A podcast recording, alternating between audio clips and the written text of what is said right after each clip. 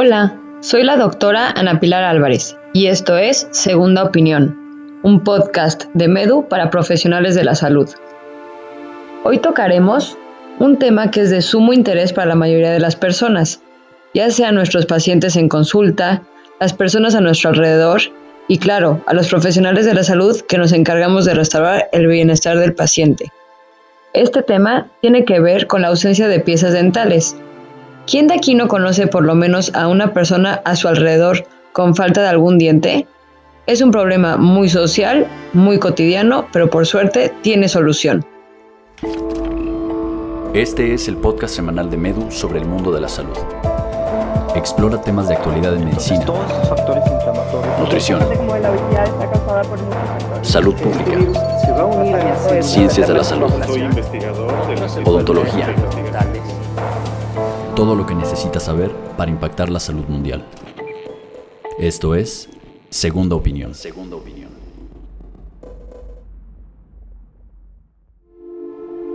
Desde la antigüedad, los primeros seres humanos, a falta de herramientas necesarias para el cuidado bucal, así como su dieta y la falta de información, era muy común la falta de piezas dentales. Esto lo podemos constatar con los cráneos encontrados alrededor del mundo. Conforme la historia fue avanzando, se pudieron observar ingenios del ser humano para solucionar este problema. Por ejemplo, dentaduras de madera, reemplazo de dientes por piedras hiladas con metal, piezas de piedras preciosas, en fin, soluciones entre comillas muy poco funcionales y estéticas. Para no aburrirlos, llegamos a nuestra actualidad, donde los materiales y técnicas han sido casi perfeccionadas para lograr un resultado muy satisfactorio. El día de hoy nos acompaña el doctor Eduardo Sonana, especialista en implantología y periodoncia egresado por la UNITEC. Actualmente, el doctor funge como maestro de posgrado de dicha universidad y es ponente activo de la Asociación Dental Mexicana.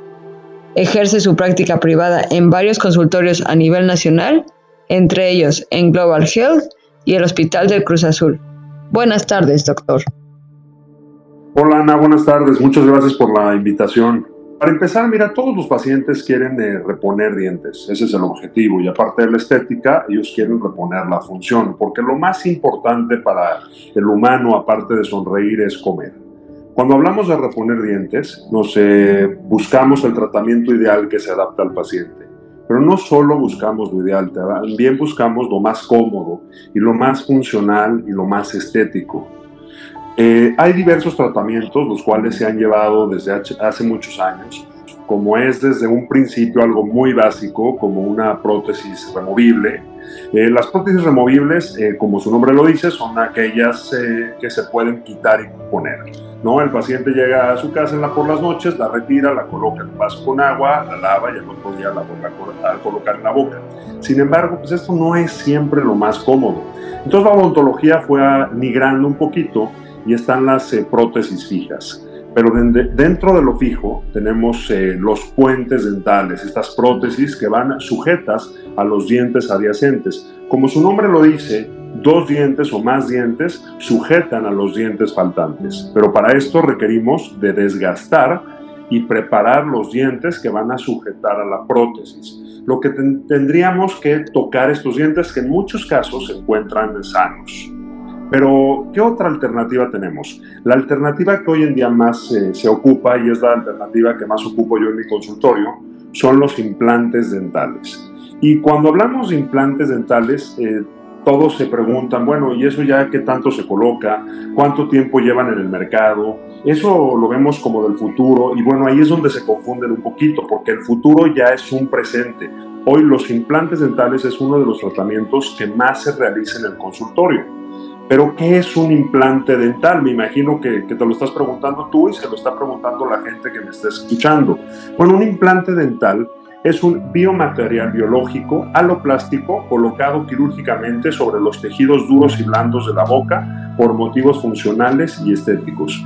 Pero me vas a decir, bueno, y, algo en palabras más sencillas. Bueno, literalmente un implante dental es un tornillo de titanio que se coloca dentro del hueso y hace la función de la raíz del diente. La raíz sabemos que sujeta a la corona. El implante dental una vez que termina este proceso de osteointegración, que el cuerpo lo acepta, esta unión con el hueso, se puede rehabilitar y se puede colocar una corona. Tienen una conexión interna donde podemos colocar una corona. La gran mayoría de los implantes dentales que existen en el mercado están fabricados de titanio. Este material es el ideal por dos razones principales. La primera, el éxito a largo plazo que ha demostrado y la segunda, su gran biocompatibilidad. Otro material que se puede utilizar es la circonia, ya que sigue siendo un metal pero mucho más estético. Los implantes dentales están hechos de titanio tipo 4 en la mayor parte de, los casos. Hoy en día hay muchas casas comerciales que están haciendo de distintas investigaciones para cambiar un poquito, modificar este material y tener materiales un poquito más estéticos y también aceptados por el, por el organismo. Bueno, los implantes dentales eh, sucede un poquito. Hay diferentes eh, compañías que tienen sus marcas de implantes. Pero lo más importante dentro de esto es que sean marcas que estén eh, avaladas, eh, demostradas, que tengan todos los controles eh, de salud, todos los permisos y que lleven una buena cantidad de años en el mercado haciendo implantes dentales. Eso quiere decir que ya le han invertido suficiente en investigación para demostrar que son de excelente calidad. por mencionar algunas marcas, eh, sin tener ninguna afición por, por alguna. ¿no? Tenemos eh, implantes muy famosos como son los implantes Straumann, que son de origen suizo. Tenemos los implantes Nobel. Tenemos los implantes Dio, que son de origen coreano. Tenemos los implantes NIS, que son de origen israelí. Eh, tenemos los implantes BHI, y bueno, así podría seguir mencionando distintas marcas. Pero ¿qué es lo más importante? Cuál es el que saben colocar ustedes. ¿Y por qué digo saben colocar ustedes? Porque cada marca tiene su protocolo quirúrgico. Entonces, no es tanto la marca que van a comprar, sino más bien cuál es la, compañía que se adapta más a la forma en que ustedes operan como doctores. Ya que sabemos que un implante osteointegrado eh, puede funcionar de excelente forma en cualquier paciente. Hace años se consideraban casi en exclusiva los factores de riesgo relacionados con la base ósea, por lo que un buen paciente simplemente era aquel que poseía una gran cantidad de hueso y por lo tanto uno malo el que tenía ausencia de base ósea. Con el tiempo, analizando los fracasos paso a paso, se llegó a una mejor comprensión de los parámetros que permiten un porcentaje alto de éxito en el tratamiento, sumándose a las consideraciones anatómicas aquellas relativas como son la salud, la función y no menos importante, la estética. De ahí que el éxito o fracaso de la terapia implantológica resida fundamentalmente en la capacidad de detectar los factores de riesgo en cada paciente, considerándose como paciente de riesgo aquel en la que la aplicación estricta del protocolo estándar no consigue los resultados esperados. Estos factores de riesgo pueden ser relativos o absolutos, siendo difícil distinguir entre unos y otros. Una cierta cantidad de contraindicaciones relativas o una absoluta debe guiarnos a una reevaluación del plan inicial, con el fin de obtener una osteointegración óptima. Visto lo anterior, es totalmente necesario un examen preliminar previo como primer paso al enfrentarse a un paciente candidato a ser tratado con implantes dentales. Cuando hablamos de los pacientes candidatos, el 99% de los pacientes son candidatos a implantes dentales. ¿Y por qué digo esto? Porque sería el que se pregunte, bueno, ¿y si no tienen hueso para colocarlo? Bueno, si no hay hueso, formamos hueso. Hay muchas formas de hacer ciertas eh, cirugías para formar hueso, ¿no? Hacer regeneraciones óseas guiadas utilizando injertos de hueso, eh, mallas, membranas, tornillos, con la idea de formar hueso. Y posteriormente colocar los, los implantes. Cuando tenemos el hueso suficiente, pues no tenemos ningún problema en colocarlos. Eh, ¿Qué nos facilita un poquito esto? Que tenemos diferentes eh, diámetros y diferentes medidas para adaptarnos también un poquito a las condiciones del paciente y poder hacer el tratamiento lo más ideal que se pueda. Pero, ¿qué casos no serían eh, tan recomendados? Bueno, hay casos donde tengan alguna inmunosupresión, algún eh, tema de problemas óseos, que estén consumiendo algún tipo de medicamento como son los bifosfonatos, que está totalmente demostrado que pacientes que consumen estos medicamentos pueden tener una osteonecrosis mandibular. Y bueno, ¿qué es una osteonecrosis? Que literalmente el hueso se necrosa, ¿no? Es muy importante hacer una muy buena historia clínica. Eh, pacientes con alguna incapacidad para tener el higiene, como podría ser algún síndrome de Down o algún otro síndrome, síndrome que los inhabilite de tener esta capacidad para poderse cepillar y mantener los implantes.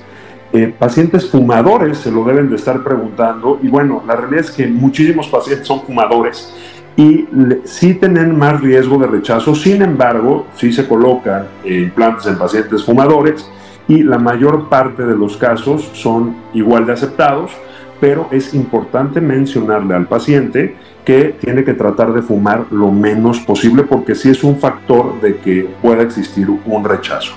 Pacientes diabéticos. Los pacientes diabéticos, mientras estén controlados, Controlados quiere decir que se estén tomando sus medicamentos y que sus niveles de glucosa estén dentro de lo indicado. Para quien no sabe los niveles de glucosa, estamos hablando como un entre un máximo, un 120 aproximadamente. Y bueno, estos pacientes, si están controlados, se puede eh, colocar también eh, implantes dentales. Cuando hablamos un poquito de la planeación, el primer paso es valorar a nuestro paciente clínicamente en nuestro consultorio. Y ahí tenemos que ver eh, qué diente vamos a reponer, de qué forma lo vamos a hacer y si existe el espacio para poderlo realizar.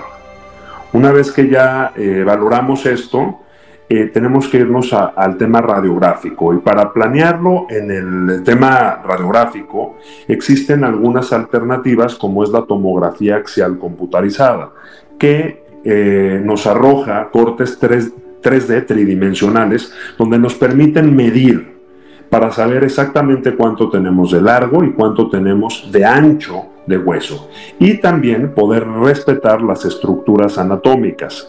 ¿no? Es muy importante respetar las estructuras anatómicas, como en su caso la parte superior son los senos maxilares, ya que el implante tiene que estar colocado dentro del hueso. Todas estas estructuras van a ser importantes para realizar nuestra planeación. ¿Qué técnica vamos a usar? Bueno, hoy en día existen técnicas eh, novedosas en cuanto a la técnica quirúrgica. Y digo novedosas porque ya viene todo este tema digital. Y cuando hablamos de este tema digital, quiere decir que podemos fabricar guías quirúrgicas con el objetivo de colocar los implantes en la posición exacta. Digo, en muchos casos, en mi caso yo sigo operando a ojo. ¿A qué voy con esto? De a ojo que lo, coloco en la posición que más indicada eh, veo, ¿no? Pero eh, somos humanos y también la, la, mano a veces no tiene esa precisión. Hoy en día el apoyo de las guías quirúrgicas nos da esa precisión porque nos indica exactamente dónde tenemos que colocar los implantes dentales y tenemos una planeación previa mediante un, un, eh, un escáner intraoral unido con una tomografía no, podemos planear exactamente a dónde van a colocar, eh, dónde vamos a colocar nuestros implantes dentales. Una de las novedades en técnicas quirúrgicas es la colocación de implantes cigomáticos. Los implantes cigomáticos son aquellos que se colocan en el hueso del pómulo en los pacientes que sufren una atrofia en el hueso maxilar, es decir, una pérdida severa de este. Permiten unos buenos resultados en cuanto a función y estética, el procedimiento consta de dos partes. En la primera de ellas se coloca una prótesis dental provisional y en la segunda se coloca la prótesis definitiva. La técnica se desarrolla de forma que se inserte el implante en el cigoma o hueso del pómulo, sin necesidad de realizar injertos. Muchísimas gracias, doctor, por hablarnos de este tema y recordarles a todos que el futuro es hoy. Los implantes dentales ya son el presente y es una gran alternativa para solucionar la ausencia de dientes. Eh, al contrario, muchísimas gracias a ti por darme la oportunidad de platicar y compartir un poquito de, implantes dentales. Espero les, les funcione y bueno, lo que necesiten, eh, se puede responder, no hay ningún problema. Gracias Ana, que tengas una excelente tarde. Muchísimas gracias doctor, hasta luego.